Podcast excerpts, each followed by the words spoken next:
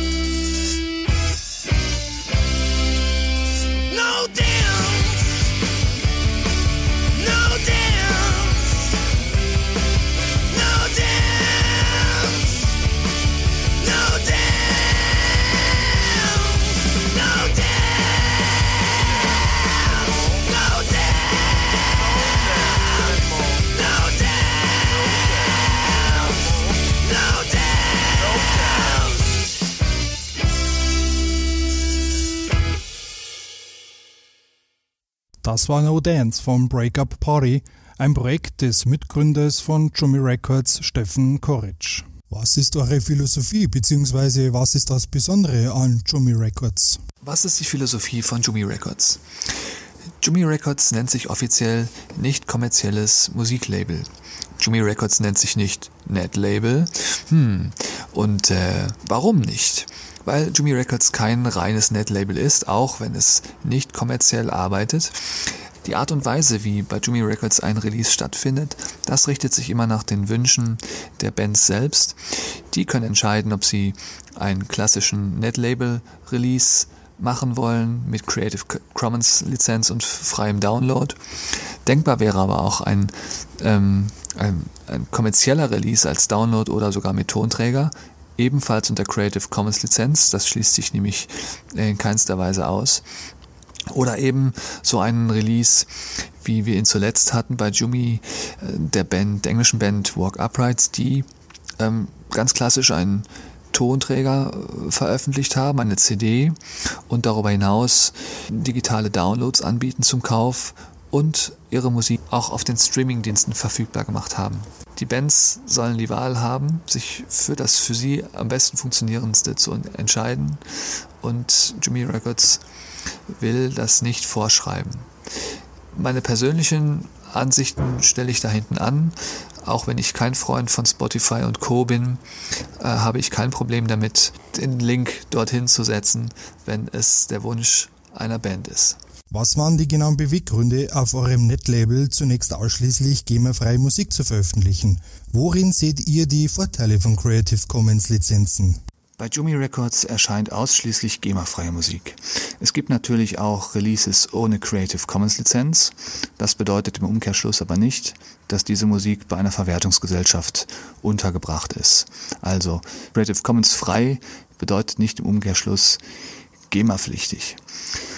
So, also es gibt halt viele Künstler, die äh, nicht in der GEMA sind, aber auch keine Ahnung haben von Creative Commons Lizenzen und sofern sie äh, sich keine Gedanken darüber machen, dass sie, äh, dass ihre Aufführung, dass die Aufführung ihrer Musik nicht vergütet wird, gibt es auch kein Problem. Erst dann, wenn man sich die Frage stellt, ähm, wie das ist, wenn die Musik im Radio läuft oder wenn man viele Konzerte spielt, wie man dann vielleicht für diese Aufführung, für die öffentliche Aufführung vergütet wird, dann stellt sich natürlich erst die Frage nach der Verwertungsgesellschaft. Und da ist es für mich eigentlich ganz klar, dass ähm, die GEMA ähm, als die einzige ähm, Verwertungsgesellschaft in Deutschland, die diese Aufgabe wahrnimmt, die Künstler zu vergüten, das ähm, vor allen Dingen ähm, aus der Sicht der kleinen Künstler nicht wirklich gut macht. Und deswegen eine Mitgliedschaft in der GEMA für mich persönlich nicht in Frage kommt und ich das auch äh, niemandem ans Herz legen würde. Die Idee für die öffentliche Aufführung von Musik vergütet zu werden als Künstler ist natürlich klasse. Allerdings muss das auch vernünftig gemacht werden. Es gibt in Deutschland Bemühungen, eine alternative Verwertungsgesellschaft auf den Weg zu bringen. Darum kümmert sich die Initiative C3S, die schon seit einigen Jahren sich mit dem Thema beschäftigt. Und das klingt vielversprechend. Und wenn das tatsächlich dazu käme, dass die GEMA Konkurrenz bekommt, dann würde sich wirklich was ändern, auch für kleinere Bands ähm, Vergütungsmodelle interessant werden. Vielleicht ist es noch ganz wichtig, darauf aufmerksam zu machen, dass GEMA und Creative Commons ja eigentlich zwei verschiedene Paar Schuhe sind ähm, und sich um unterschiedliche Dinge kümmern. Bei der GEMA geht es um die Vergütung für die öffentliche Aufführung von Musik und bei den Creative Commons Lizenzen geht es darum, die Rechte festzulegen, ähm, die ein Hörer hat bei der Verwendung der Musik. Und eine Vergütung ähm, für Creative Commons lizenzierte Musik, die ist momentan nicht möglich.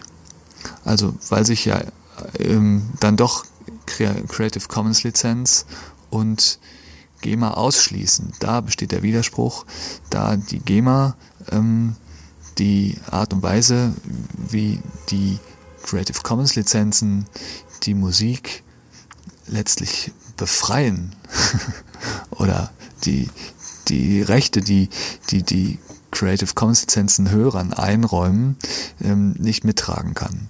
Das ist der Widerspruch zwischen GEMA und Creative Commons, aber ähm, es ist nicht so, dass sie Alternativen zueinander sind oder sich um die gleiche Sache kümmern. Das ist vielleicht noch ganz wichtig festzuhalten. Warum veröffentlicht ihr die Londoner Band Walk Upright nicht unter CC-Lizenz? Bei Jumi Records entscheiden die Bands selbst, wie ihre Musik veröffentlicht wird.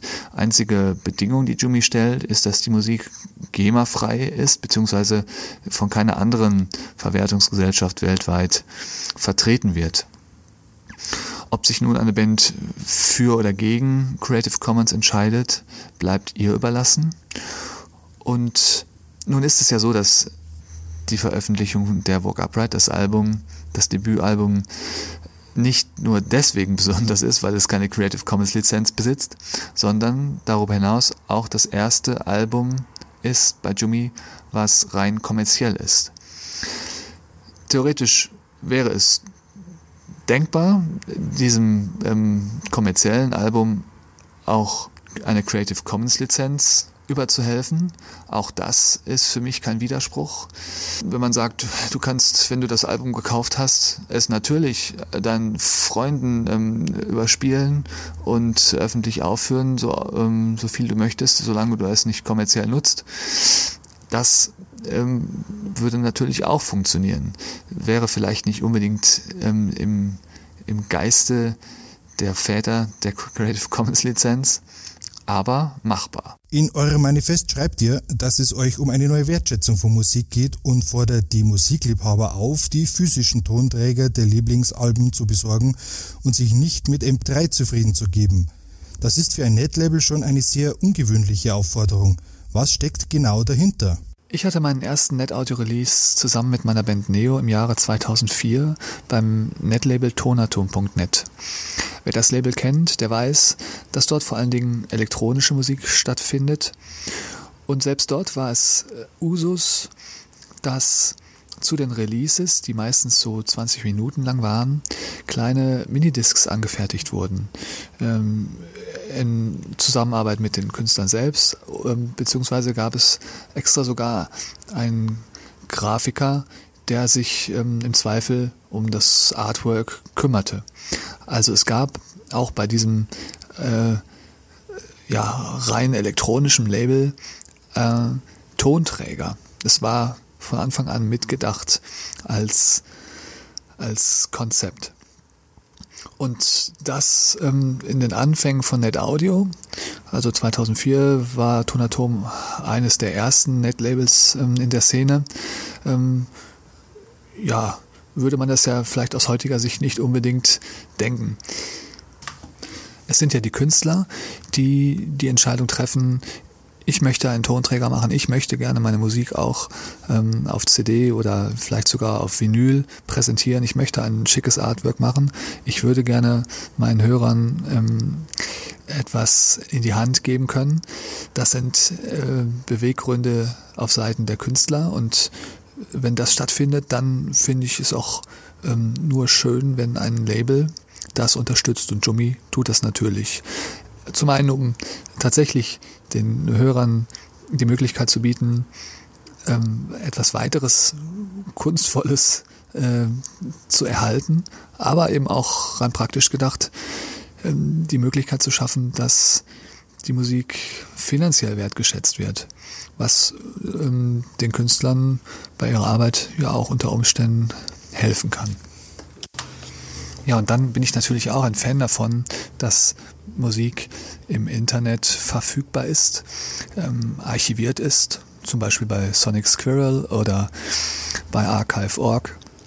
Aber seien wir doch mal ehrlich, die beste Sicherungskopie ist doch immer noch Vinyl. Jammy Records wurde ja bereits 2012 gegründet. Was ist euer Erfolgsrezept, dass euer Netlabel als einer der wenigen Netlabels überhaupt so lange online erfolgreich ist, während andere Labels aufgeben mussten? Ja, Jimmy wurde 2012 gegründet, ähm, ist jetzt sechs Jahre alt. Also ich kenne, äh, wie eben schon erwähnt, Netlabels, die mindestens doppelt so alt sind und die es auch immer noch gibt. Von daher würde ich äh, da eher bescheiden bleiben. Ähm, das Erfolgsrezept, was speziell für Jumi Records gilt, ist vielleicht die Tatsache, dass es nicht kommerziell arbeiten muss und es sich auch einfach erlauben konnte in der Vergangenheit mal zwei bis drei Jahre lang ähm, stillzustehen, ohne dass etwas passiert. Mittlerweile gibt es bei Jumi Records ja wieder regelmäßig Releases, so circa drei bis vier pro Jahr. Und ich hoffe, dass die Art und Weise, wie die Releases gestaltet werden, also in Bild und Text präsentiert werden, dass das den Leuten gefällt und dazu führt, dass sie auch gerne wieder bei Jumi vorbeischauen und eben immer wieder auch Lust haben, bei uns Musik zu entdecken. Ich glaube, der einzige Grund, weshalb ich irgendwann Jumi aufgeben müsste, wäre, ähm, wenn ich nicht mehr in der Lage wäre, das Webhosting zu bezahlen. Und von daher äh, sehe ich ähm, der Zukunft von Jumi eigentlich recht positiv entgegen. Ähm, selbst wenn mal zwischenzeitlich ähm, nichts passiert, auf Jumi vielleicht ein, zwei Jahre brach liegen würde, aus persönlichen Gründen oder weil es keine Musik gibt, wer weiß, ähm, das würde ähm, der Sache keinen Abbruch tun. Letztlich ist Jumi auch so etwas wie ein Archiv, auf dem man zu jeder Zeit Musik finden kann, auch wenn sie vielleicht schon zehn Jahre alt ist. Die Musik wird ja nicht schlecht. Braucht es eurer Meinung nach in der Zeit von Bandcamp, Spotify und Co., bei denen die Künstler einfach selbst ihre Musik anbieten können, überhaupt noch Labels, geschweige denn Netlabels? Um die Frage zu beantworten, finde ich es ganz hilfreich, sich noch einmal zu vergegenwärtigen, woher der Begriff Label eigentlich herrührt. Und soweit ich informiert bin, handelt es sich dabei um den Aufkleber, den man in die Mitte einer Schallplatte klebt. Und früher war es so, dass dieses Label eben nicht von den Künstlern gestaltet wurden, sondern dass die Label diese, ähm, diesen Bereich gestaltet haben und dort ganz groß der Name des Labels stand. Das heißt, man hat Musik nach Label gekauft. Man hat geschaut, was hat das Label XY wieder Neues. Und das Label war letztlich die Marke, und die gestanden hat für eine bestimmte Musik, für schlechte, gute, tolle, laute, leise Musik. Und das ist das, was den Unterschied macht. Natürlich können die Künstler auf Bandcamp etc. ihre Musik veröffentlichen, aber das Label, früher wie heute, ob Netlabel oder kommerzielles Label, das ist letztlich ein Filter, was eine Auswahl trifft aus, aus, aus der großen Menge von Musiken und sagt, also vielleicht auch mit dem Blick eines, eines solitären Musikgeschmacks sagt, das finde ich gut oder finden wir gut und das müsst ihr unbedingt hören. Ich kenne auch Beispiele von Künstlern, die es geschafft haben, ohne Label und so weiter ähm, bekannt zu werden oder eine gewisse Aufmerksamkeit zu erregen. Hier sind natürlich die Plattformen wie Bandcamp, Jamendo oder die kostenpflichtigen Streamingdienste wie Spotify und Co. bei der Selbstvermarktung sehr hilfreich. Man muss aber auch sehen, dass man trotzdem auch wiederum dort gefunden werden muss. Und das ist eigentlich das größere Problem, nicht die Musik hochzuladen und die Seite dort zu gestalten. Man muss gefunden werden und dafür braucht es Filter. Und diese Filter, das sind, wie ich schon gesagt habe, so etwas wie die Labels oder Blogs, die auf die Musik aufmerksam machen, die die Musik herauspicken. Was darüber hinaus für Labels spricht, egal ob Netlabel oder kommerzielles Label, ist, dass dort die Bands indirekt äh, füreinander arbeiten. Das heißt, wenn eine neue Platte erscheint und jemand ähm, darauf stößt, schaut er vielleicht auch nochmal, was es sonst noch so im Katalog gibt und wird auf Musik aufmerksam, die zuvor veröffentlicht wurde. Und so profitieren immer wieder auch ähm, die älteren Künstler von den aktuellen Releases. Wie hat sich in den letzten Jahren eurer Meinung nach die internationale Netlabel-Szene verändert? Puh, die Frage kann ich gar nicht so richtig beantworten. Denn ich muss gestehen, dass ich in den letzten acht bis zehn Jahren die Net-Audio, die Net-Label-Szene gar nicht mehr wirklich auf dem Schirm gehabt habe. Auch wenn ich selbst in der Zeit ein Net-Label gegründet und betrieben habe. Sehr intensiv habe ich die Net-Audioszene ähm, verfolgt in der Zeit ungefähr von 2004 bis 2010. Das war die Zeit, in der ich selbst auch veröffentlicht habe auf verschiedenen Net-Labels mit meiner Band Neo beziehungsweise Solo und auch regen Anteil genommen habe an den Veröffentlichungen anderer Net-Labels. Auch einen recht guten Überblick hatte über, über die Net-Label-Szene weltweit soweit das möglich war. Aber äh, wir waren schon recht viele Net-Labels bekannt und deren Veröffentlichungen. Ich habe sogar selbst eine Weile ein kleines Netz ähm, einen kleinen Podcast betrieben und ähm, Musik zusammengestellt von Sachen, die ich gut fand. Ich kann also nicht beantworten, was sich verändert hat, weil ich nicht weiß, wie heute die Net-Audio-Szene ausschaut. In den in der zweiten Hälfte der 2000er Jahre, da gab es zum Beispiel so etwas wie ähm, die Veranstaltung Net Audio Berlin äh, bzw. Net Audio London und ich glaube ähm, sogar noch an, an weiteren Orten.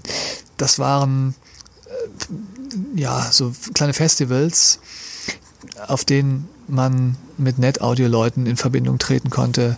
Ähm, dort konnte man die Musik live hören, man konnte an Workshops teilnehmen, man konnte in, in Gespräch kommen über strittige Fragen, man konnte sich über Creative Commons informieren. Das waren ganz spannende Veranstaltungen und da hatte man das Gefühl, dass dieser Geist Net Audio und auch dieser Geist Creative Commons ähm, äh, richtig an Fahrt aufnimmt. Ich glaube, dass die zweite Hälfte der 2000er Jahre eine ganz besondere äh, Zeit für die Net-Audio-Szene war, denn dort hat so etwas wie ein Umbruch stattgefunden. Zunächst war die Net-Audio-Szene bestimmt von zumeist elektronischer Musik.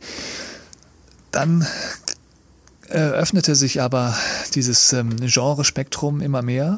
Es gab Labels, die auch ähm, handgemachte Musik veröffentlichten also plötzlich Bands vorstellten, Bands, die eben nicht nur eine Platte gemacht hatten, sondern eben auch in der Lage waren, live zu spielen. Also es öffnete sich das ähm, Genrespektrum, es öffnete sich aber auch ähm, die Net-Audio-Szene hin zu der Offline-Welt. Das heißt, die ähm, Hörer hatten die Gelegenheit, ihre Favoriten plötzlich live zu sehen. Und das war, glaube ich, nochmal ein, ein besonderer Impuls für die NetAudio-Szene. Wie gesagt, ich weiß nicht, wie es dann weiterging mit NetAudio und ich weiß auch nicht, wie es heute um die Netlabel-Szene bestellt ist. In einem Interview beim Internetblog Kultur 2.0 hat Sebastian mal gesagt, dass er bezüglich Creative Commons Lizenzen gerne Aufklärungsarbeit leistet. Hat sich in diesem Bereich in den letzten Jahren tatsächlich was geändert? Nach wie vor stelle ich fest, dass die Bands und Künstler, mit denen ich in Kontakt trete, mit denen ich äh, Veröffentlichung plane, meist nur selten ähm, genaueres Wissen über Creative Commons es bestenfalls schon mal gehört haben oder gesehen haben, aber nicht wirklich etwas damit anfangen können. Es stellt sich aber dann schnell raus, dass sie meistens gar nicht so weit von dem Geist dieser Lizenzen entfernt sind und ähm, wenn sie erfahren, was man damit anstellen kann, das eigentlich auch ähm, ihren Vorstellungen entspricht. Ich bin schon bestrebt, den Künstlern äh, von den Vorzügen der Creative Commons Lizenzen äh, zu erzählen. Ich bestehe aber nicht auf deren Verwendung. Wie gesagt, bei Jumi entscheiden die Künstler selbst, wie ihr Release gestaltet werden soll. Und äh, da gibt es keine Vorgaben. Creative Commons ist bei Jumi Records kein Dogma und es ist auch nicht äh, Philosophie des Labels. Es ist letztlich ein Werkzeug, was ich persönlich sehr gut finde und auch häufig empfehle, aber es ist keine Vorschrift. Bei Jumi geht es vor allen Dingen um die Musik. Was müsste eurer Meinung nach noch gemacht und umgesetzt werden, damit Net Audio und die Creative Commons Lizenz bei den Hörern bekannter wird? Ich frage mich, ob es tatsächlich notwendig ist, dass Creative Commons Lizenzen bei Hörern bekannter werden, denn die interessieren sich ja vor allen Dingen für die Musik und wenn sie die Möglichkeit haben, Musik frei ähm, herunterzuladen, dann machen Sie das auch erstmal, egal ob da jetzt eine Creative Commons Lizenz dahinter steht oder nicht. Vielleicht stolpern Sie ja über den Button und äh, haken nach, was sich dahinter verbirgt und erfahren, dass Sie ja ganz viele Rechte oder Möglichkeiten haben, die Musik zu verwenden oder Freiheiten vielmehr, bis hin dazu, dass sie, wenn sie selbst Musik machen, vielleicht sogar ein Musikstück äh, remixen können oder für etwas verwenden können. Das wäre natürlich von Vorteil, gerade für die kreative Weiterverwendung ähm, von Musik. Darüber hinaus finde ich es, glaube ich, wichtiger, wenn mehr Musiker ähm, darüber Bescheid wüssten. Aber vor allen Dingen, ähm, und das ist, glaube ich, die entscheidendere Frage, ist die Frage, ob es irgendwann tatsächlich dazu kommt, dass ähm, Creative Commons lizenzierte Musik auch vergütet werden kann. Denn das ist momentan eben nicht möglich. Die Verwendung von Creative Commons Lizenzen und eine Mitgliedschaft in der GEMA schließen sich aus und von daher ist auch keine Vergütung möglich, da die GEMA die einzige Verwertungsgesellschaft ist, die ähm, in Frage kommt, zumindest für Deutschland. Und ich, mir ist auch keine weitere ähm, Verwertungsgesellschaft bekannt, bei der Creative Commons lizenzierte Musik äh, eine Chance hätte. Von daher äh, ist ist natürlich löblich, wenn, äh, wenn viel mehr Leute über Creative Commons Bescheid wüssten. Aber entscheidender für mich wäre ähm, für mich die Frage, ob es dann auch dazu führt, dass so etwas wie das Projekt von C3S ähm, verwirklicht wird und auch Creative Commons lizenzierte Musik ähm, vergütbar wird. Was sind eure Pläne für die Zukunft? Ja, Jumis Pläne für die Zukunft. Da bin ich ähm, immer ganz vorsichtig mit Prognosen. Ich will aber so viel verraten, als dass für dieses Jahr noch eine Veröffentlichung geplant ist und es wird etwas, ähm, etwas mehr Experimentelleres sein. Ja, vielleicht so viel dazu. Für die mittelfristig fernere Zukunft, da lässt sich sagen, dass auch für 2019 schon Ideen bestehen für Veröffentlichungen. Ja, mal schauen, was daraus wird. Jimmy Records ist schon ein außergewöhnliches Label. Es wurde von Musikern für Musiker gegründet, um die Aufmerksamkeit für die Musik wieder in den Fokus zu rücken, weg vom Dudelfunk der kommerziellen werbefinanzierten Radios oder von Streamingdiensten, die nur noch von Algorithmen künstlich generierte Singleplaylisten anbieten. Für Sebastian als Betreiber von Jummy Records ist es wichtig, dass es, wie er es ausdrückt, Filter gibt, die gute Songs und Künstler in einer Gesamtheit präsentieren – da ist es äh, zweitrangig, auf welchem Medium dies geschieht. Hauptsache ist, dass die Musik GEMA-frei ist, denn die GEMA macht die Vergütung für weniger bekannte Künstler einfach nicht gut. Für Sebastian steht der kommerzielle Erfolg nicht im Widerspruch zur Creative Commons Lizenzen. Im Gegenteil, er will, dass die Musik wieder wertgeschätzt wird, auch in finanzieller Hinsicht. Bei Jumi Records entscheidet der Künstler, unter welcher Lizenz die Musik angeboten wird. Dabei gibt Sebastian wertvolle Aufklärungsarbeit vor allem für die Creative Commons Lizenzen. Die CC-Lizenzen sind aber kein Dogma. Das Erfolgsrezept von Jummy Records ist die liebevoll gestaltete Präsentation der Künstler auf der Homepage in Wort und Bild und dass das Label nicht kommerziell arbeiten muss. Dadurch können halt mal künstlerische Schaffenspausen wie zum Beispiel von 2013 bis 2016 entstehen. Der Qualität der Veröffentlichungen leidet darunter sicher nicht. Es ist bemerkenswert, welche Philosophie Sebastian mit Jummy Records verfolgt und mit welcher Energie er das Label betreibt. Das erfordert höchsten Respekt. Wir dürfen froh sein, dass es noch solche Enthusiasten wie Sebastian in der Szene gibt, die interessante Künstler und deren Musik für die breite Öffentlichkeit ansprechend auf den unterschiedlichsten Medien und Wegen anbietet. Es gibt keine dogmatischen Beschränkungen, alles geschieht in Kooperation mit den Künstlern. Bei Jumi Records steht die Musik in ihrer Gesamtheit im Mittelpunkt und das ist erfrischend anders als bei den sonst üblichen Gewinnspiel-Comedy Best-of-Radioshows. Wir hoffen sehr, dass Sebastian mit Jumi Records genauso weitermacht. Zum Schluss hören wir noch einen etwas älteren Song. I'm Terribly Sorry, Mr. Paulington von Zeus Scientist von der bereits 2013 erschienenen EP Zeus LP. Die Lizenz ist CC BY NCND. Vielen Dank für die Aufmerksamkeit. Bis zum nächsten Mal. Euer WebJ HK.